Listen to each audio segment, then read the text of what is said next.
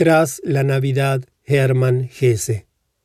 Con cierta desazón, contemplaba después de las fiestas de Navidad el par de paquetitos abandonados sobre mi cómoda, que ahora me preocupaban.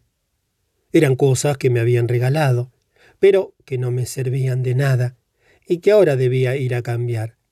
Es cosa habitual, y en las buenas tiendas las vendedoras han conservado tanta resplandeciente amabilidad como reminiscencia de las ventas de Navidad para estos días de cambio, que es como para admirarse. Pero aún así no me gusta dar estos pasos. Incluso comprar me resulta ya difícil y con frecuencia lo pospongo largo tiempo. Y no hablemos ya de cambiar, entrar en las tiendas, obligar a la gente a ocuparse nuevamente de cosas ya saldadas. No, me resulta muy desagradable. Y si solo se tratara de mí, preferiría guardar esos regalos inservibles en un cajón y dejarlos allí para siempre. Por suerte mi amiga estaba conmigo. Ella se las arregla de maravilla para estas cosas, y le rogué que me ayudara y me acompañara a las tres tiendas. Lo hizo gustosa, no solo por mí, sino también porque le divertía. Para ella era un deporte, un arte cuya práctica le satisfacía. Con que entramos juntos en la tienda con los guantes, Dimos los buenos días. Desempaquetamos mis guantes navideños y yo empecé a hacer girar nervioso el sombrero entre las manos. E intenté recordar las frases hechas con que se suelen iniciar estas transacciones, pero no lo conseguí y le cedí gustoso la palabra a mi ayudante. Y la magia surtió fácilmente sus efectos. Sonrieron, aceptaron, gracias a Dios, los guantes y de pronto me encontré frente a una selección de camisas de colores, y podía escoger una de ellas. Me pareció bien, de modo que me hice el entendido, recordé, tras algunas reflexiones, la talla de mi cuello, y pronto salimos con un nuevo paquetito de la tienda, donde, como secuela de la fiesta del nacimiento del Señor, dedicarían todo el día a cambiar bastones, guantes y gorras. Todo fue bastante bien con la nueva pluma estilográfica. Tuve que sentarme en la tienda repleta, frente a una agradable señorita. Me dieron un papel de escribir y una serie de plumas para escoger. Y allí sentado, escribí y pinté flores, estrellas, iniciales sobre la hoja, hasta que estuvo llena. Luego me llevé una de las plumas que había probado, y aunque es posible que siga resultándome difícil escribir, no será culpa de la pluma. Es una pluma de oro procedente de América. Uno puede llenarla con una palanquita dorada, y luego comienzan a fluir de ella las palabras doradas, que es un contento. Pero la pienso utilizar más para dibujar. Agradecido me guardé el pequeño calamar con el pico de oro en el bolsillo y continué mi camino. Continué el difícil camino hacia el óptico, a quien debía comunicar que mis nuevas gafas de lectura no me servían en absoluto, y que venía a devolvérselas para que me hiciera otras. Protegido por la amiga, fortalecido por los éxitos logrados con la camisa y la estilográfica, penetré también en estas acristaladas dependencias con un objetivo claro. Me escucharon, y el buen hombre incluso aceptó que le devolviera las gafas. Jamás lo hubiera creído. Yo, no lo habría hecho en su lugar. La marcha triunfal a través de las tres temidas tiendas. El paseo con la amiga bajo el fresco viento invernal. La transformación de tres dudosos paquetes en otros tres satisfactorios era motivo suficiente para que me sintiera alegre y lleno de gratitud. Con el cambio de los guantes había recibido incluso un pequeño espejito de bolsillo que podía regalar a mi acompañante. Durante el camino de regreso a casa me sentía muy animado y no deseaba ponerme a trabajar, ni ocuparme de todas las cartas todavía por leer que se habían acumulado en los últimos días. Recordé la niñez. Y qué bonito era entonces, durante los días que seguían a la Navidad, volver a tomar posesión de los nuevos regalos cada mañana al despertar y cada vez que regresaba a casa, y alegrarme de ser su propietario. Una vez me regalaron un violín, y me levantaba incluso por las noches para acariciarlo y tirar suavemente de las cuerdas. Una vez me regalaron el Don Quijote, y cada salida de paseo o a la iglesia, cada comida, representaban una molesta interrupción de la feliz lectura para mí. Esta vez no había recibido cosas tan apasionantes. Para los viejos ya no existe ese fulgor y ese encanto que antaño poseían el violín, el libro, el juguete, los patines de hielo. Tenía tres cajas de buenos cigarros, eso era un consuelo, y un poco de vino y de coñac, que me ayudarían a pasar las noches. La nueva estilográfica era muy bonita, pero sin embargo, no lo más adecuado para apretarlo contra el corazón y abandonarse al deleite de poseerla. Sin embargo, había un objeto, un regalo, que era realmente festivo, realmente fuera de lo corriente y encantador, que podría sacar en momentos de calma para contemplarlo embelesado, del que podía prendarme y enamorarme. Lo saqué y me senté con él a la ventana. Era una maravillosa mariposa exótica, bajo un cristal y bien montada. Tenía el bonito nombre de Urania y había llegado volando desde Madagascar la bien formada mariposa, con finas vigorosas alas, como velas, y ricas indentaciones en las alas inferiores, estaba posada, ligera y vacilante, sobre una rama. El cuerpo, veteado arriba de verde y de negro, estaba cubierto de vello rojo oxidado en la parte de abajo. Verde y dorada resplandecía la cabecita. Las alas superiores tenían un dibujo verde y negro, mientras la cara anterior era de un espléndido, cálido verde con reflejos dorados.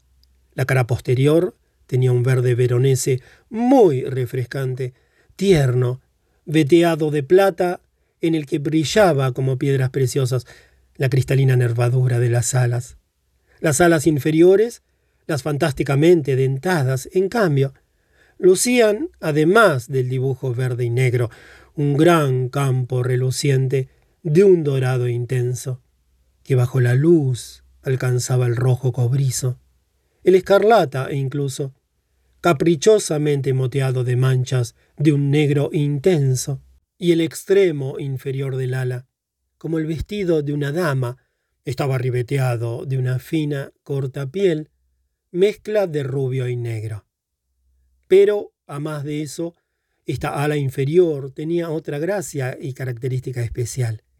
La surcaba una breve, soñadora línea en zigzag, de un blanco puro que en cierto modo resorbía toda el ala.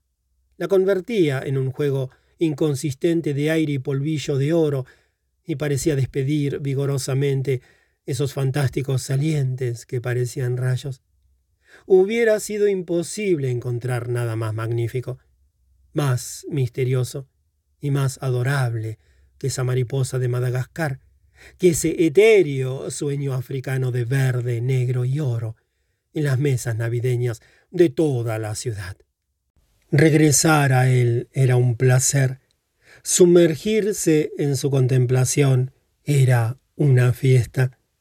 Permanecí un largo rato inclinado sobre la desconocida de Madagascar y me abandoné a su encanto. Muchas cosas me recordaba, muchas cosas me comunicaba, de muchas cosas me hablaba. Era una parábola de la belleza, una parábola de la felicidad, una parábola del arte. Su forma era un triunfo sobre la muerte. Su juego de colores una sonrisa de la reflexión frente a la volubilidad. Era una única sonrisa de múltiples rayos, esa mariposa muerta preparada bajo el cristal. Una sonrisa de muchas clases, tan pronto me parecía infantil como viejísima y sabia, tan pronto combativamente revoloteante, como dolorosamente burlona. Así sonríe siempre la belleza. Así sonríen todas las formas materiales, en las cuales la vida aparentemente fluye perdurable.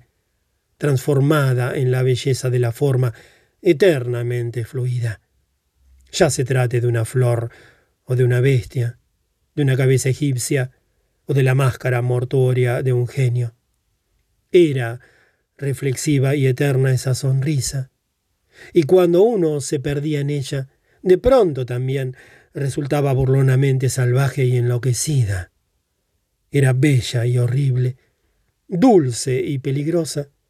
Estaba impregnada de la máxima razón y de la más desenfrenada locura. Dondequiera que la vida parece haberse plasmado plenamente por un instante, presenta estos aspectos contradictorios. No existe ninguna gran música que a ciertas horas no nos cause la impresión de risas infantiles y a otras horas nos evoque la más profunda tristeza de la muerte. La belleza es así siempre y en todo lugar, apacible superficie de espejo, bajo la cual acecha oculto el caos. La suerte es así siempre y en todo lugar, momento embelezador, que al resplandecer ya palidece nuevamente, dispersado por el hálito de la muerte inevitable. Así es siempre y en todo lugar el gran arte, la gran sabiduría de los escogidos, sonrisa conocedora sobre los abismos, aceptación del sufrimiento, juego de la armonía sobre la eterna lucha contra la muerte. Dulce destellaba el púrpura difuso entre el dorado resplandor. Tenso se extendía el firme dibujo verde y negro sobre la nervadura de las alas. Juguetonas proyectaban sus flechas luminosas por las finas puntas de colores. Noble huésped, seductora desconocida. Has volado expresamente hasta aquí, desde Madagascar, para llenar de sueños de colores una de mis veladas invernales. Has huido expresamente de la gran caja de colores de la Madre Eterna para cantarme el antiguo sabio canto de la unidad de los contrarios, para volverme a enseñar lo que ya tantas veces he sabido y tantas veces he vuelto a olvidar. Te ha preparado expresamente con tanta pulcritud una paciente mano humana y te ha pegado a tu rama para que sedujeras a un hombre enfermo con tus relucientes juegos y le consolaras con tus callados sueños durante una hora solitaria?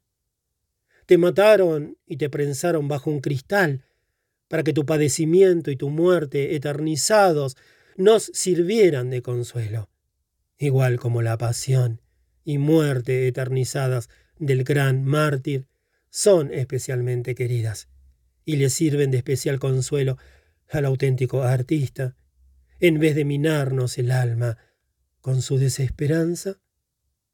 La luz del crepúsculo se refleja más pálida sobre las relucientes alas de oro, lentamente se va apagando el oro rojizo, y pronto se desvanece todo el embrujo, tragado por la oscuridad.